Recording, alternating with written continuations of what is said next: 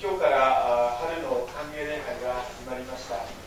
え今日初めて東大教会の礼拝に来られた方もおありがとうございますけれども心から歓迎いたします、え聖書の中にはイエス様との出会いによって、ま生き方が変えられたという経験をした人たちが大勢出てきます。でところがですね今日お読みしました聖書に出てくる男性は少し様子が違うんですね。え先ほど読んだ聖書の22節のところを見ますとイエス様と出会った結果彼は悲しみながら立ち去ったと。ころにその時の様子が紹介されている。喜んだんじゃなくて悲しんだそしてイエス様を置いて立ち去ってしまったですね。で22節を見ますとその理由が出てきましてたくさんの財産を持っていたからであるというふうに書かれていますまあ、普通はあの私たちたくさんの財産があればですね悲しむところではなくて、まあ、それは素晴らしいことでみんなそれを求めて体をすり減らして努力することすらあるわけです、まあ、でもどうでしょうか、まあ、先ほどの長老の祈りにもあったと思うんですけれどもこの度のですね震災を通して本当に私たちが大事にしてきたことが本当に大事なものなんだろうか私たちにとって当たり前だと思ってきたことは本当に当たり前なことなんだろうかでそうしたことを今日本に暮らす私たちは考えさせられているように思うんですで今日はそうしたことを心に留めながらですね今日の箇所を読み進めていきたいと思います最初にこの出来事のあらすじを見るところから始めていきましょう、まあ、イエス様が旅に出ようとしますと一人の人が走り寄ってきてそしてひざまずいてですねそして尋ねたとあるんですね良い先生永遠の命を受け継ぐには何をすればよいでしょうかとこういうふうに尋ねたとあります。あの新約聖書にはイエス・キリストの生涯を記録した福音書というものが4つあります。マタイ、マルコ、ルカ、ヨハネの福音書がありますけれどもでそのこの同じ出来事をですね記録したあ、まあ、別の福音書を見ますと彼は青年でありしかも議員であったというふうに出てくるんですね。それから非常なお金持ちであったということも書かれていました。お金もあってそして若いのにユダヤの国会議員であった、まあ、若いっていうことは将来があるということですね。ですからそれこそ周りの人たちが羨ましくなるようなものをほとんど言っているほど手に入れていた。でそうした彼がですねイエス様を見つけるなり走っていってそしてイエス様の前に立ったんじゃなくてイエス様の前にパッとこのひざまずいて公衆の面前でひざまずいてそして尋ねたんですね。でなんでそうしたかと言いますとそれは何か足りなさそれを感じていたからなんです、まあ、その足りなさというのは、まあ、生きがいのなさでもありました、まあ、17節の言葉からしますとそれは死んだ後のことが不安で死んだ後自分がどうなるのかということに対して、ま見通しがなかったということも、ま大きな原因でありました。でこうした彼と、まイエス様がですね対面したわけなんで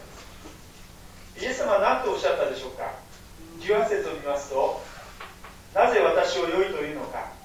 神お一人の他に良いものは誰もいないというふうに言ったんですね。で、えー、映画にもなりましたあの有名なモーセの10回の後半部分、まあ、前半部分は神様と人間の関係を戒めた掟なんですけど後半部分っていうのは人間関係に関する戒めですね。殺すな勧誘するな盗むな偽証するな奪い取るな父母を敬え。そういうふうに言いましてその10回の中でも特に人間関係に関する戒めをイエス様が語られたわけなんです。そうしますと驚くことにですね堂々と、胸を張るようにしてそういうことは皆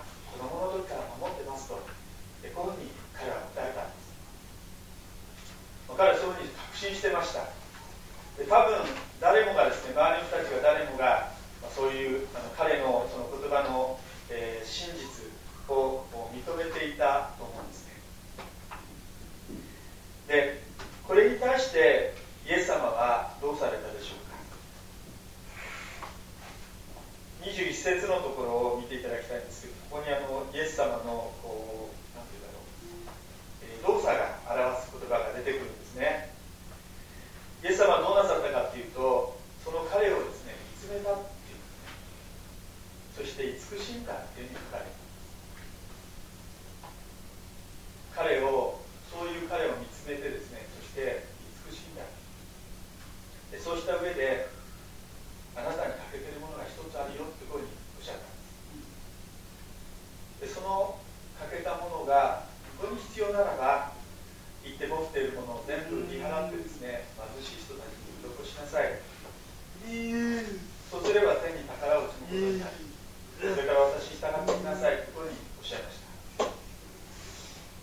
でこの言葉を、まあ、彼はそれをその何か欠けていると思ってイエス様のところに行って聞いたわけですからそのことをイエス様教えてくださったわけですから、えー、そのことで本当だったらありがたいと思うわけですけどもところがこの言葉を聞いた彼はですねその言葉に失望しました。イエス様につまずいてしまったんですね。期待していたものとは全く違ったものだったからです。で悲しみながら立ち去った。っていうのが今日の聖書の箇所に出てくることなんです。さて3月11日に大きな経験をいたしました、まあ、今なおですね被災された方たちまたその今この時もですねそういう中に置かれている方たちのことを私たち覚えるわけですけれども、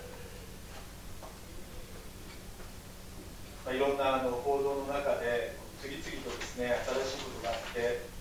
えー、本当にあの私たちもその一つ一つのことをこう受け止めながらあ過ごしているわけですけれども先日ですね妻が新聞の整理をしていたんですねで3月11日以前の新聞とそれから3月11日以後の新聞は全然違うんですよね。その内容というか雰囲気が。あの、まあ、ちょっと大げさな言い方かもしれませんけれどもあの出来事以来私たちの人生観あるいは私たちの価値観がですね嫌顔でも変えられてきているように思います。今まで自分を支えてくれてきたものえていたものって本当に支えてくれるんだろうか今まで本当に大事だと思っていたことが本当に大事なものだったんだろうか。そんなことをですね私たち一人一人あの問われているように思いました。で今日ここに出てくる青年には、まあ、今そうしたことは実感として分からなかったかもしれませんけどもでもイエス様からですね天に富を積みなさいって言われた時にこの世間だけで通用する物差しではない。もう一つ別の物差し、まあ、自分自身の生き方を測るように別の物差しで自分自身の生き方をもう一度測るように。そうしたイエス様からのチャレンジをですね受けたのではないかというふうに思うんです。この時彼の周りの人たちはこの若者を称賛していました。お金があってそして若さもあって知恵にだけ地位もあってかっこよかったかどうか書いてありませんけどもそして将来も保証されていました。もう私たちが願うもの全部手に入れていた。周りの人たちの目にはですねそれこそ本当羨ましいな頼もしいな自分もああなれたらなということで、えー、彼らのあの周りの人たちの目にはですね彼の姿がそういうふうに映ってたのではないかと思うんですけれどもところが全く違った目で見ている人がそこに一人いたんですね。でそれはイエス様です。私はあの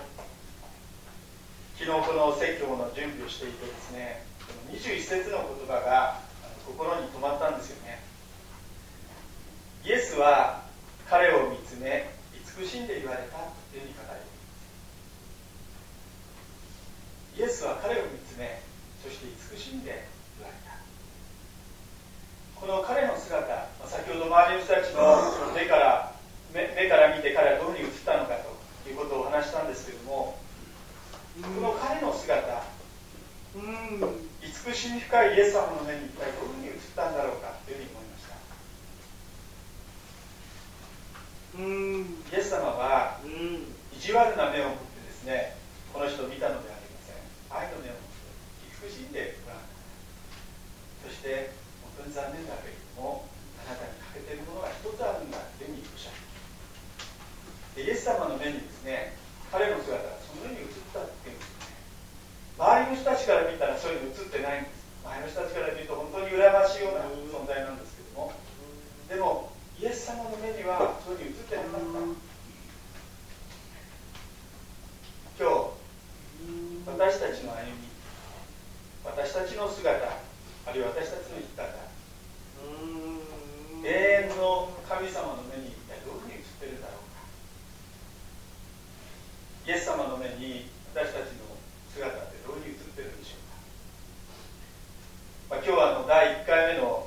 礼拝ですけれどもこの4月、まあ、毎週歓迎礼拝をこれから持つわけですがもう一度立ち止まってですね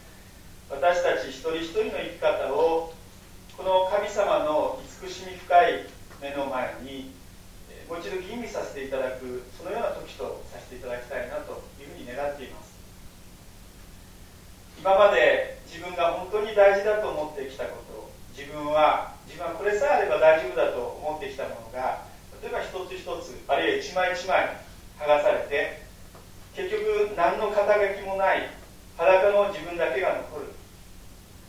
ちょうど聖書に呼ぶという人がいましたけれども彼は震災ではなくて突然の災いに遭いまして身ぐるみ剥がれるような経験をした後ですね。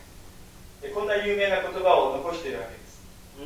うん、私は裸で母の体を出た。裸でそこに帰ろう私たちにとって本当に大切なこと。それは私たちの持ち物でも私私たちにへばりついている肩書きとかそうした資格でも何でもありません。それは慈しみ深いイエス様の目に映っているあなた自身のことなんですね。私たちの信仰の大先輩アウグスチヌスって人がいましたけども私たち人間というのはもともと神様に向けて作られてるんだ。本当に神様の懐に行こうまではですね、うん。その平安をいただくことができないんだと言いました。またキリスト教哲学哲学者のですねパスカルっていう人はこんなこと言いました。人の心は神によってしか満たすことのできない空洞が空いている。神以外の何者をもってしてもそれを満たすことができない。神によってその空洞が満たされるという人は生きる神によって神でしか満たすことのできない空洞が神によって満たされる時に初めて私たち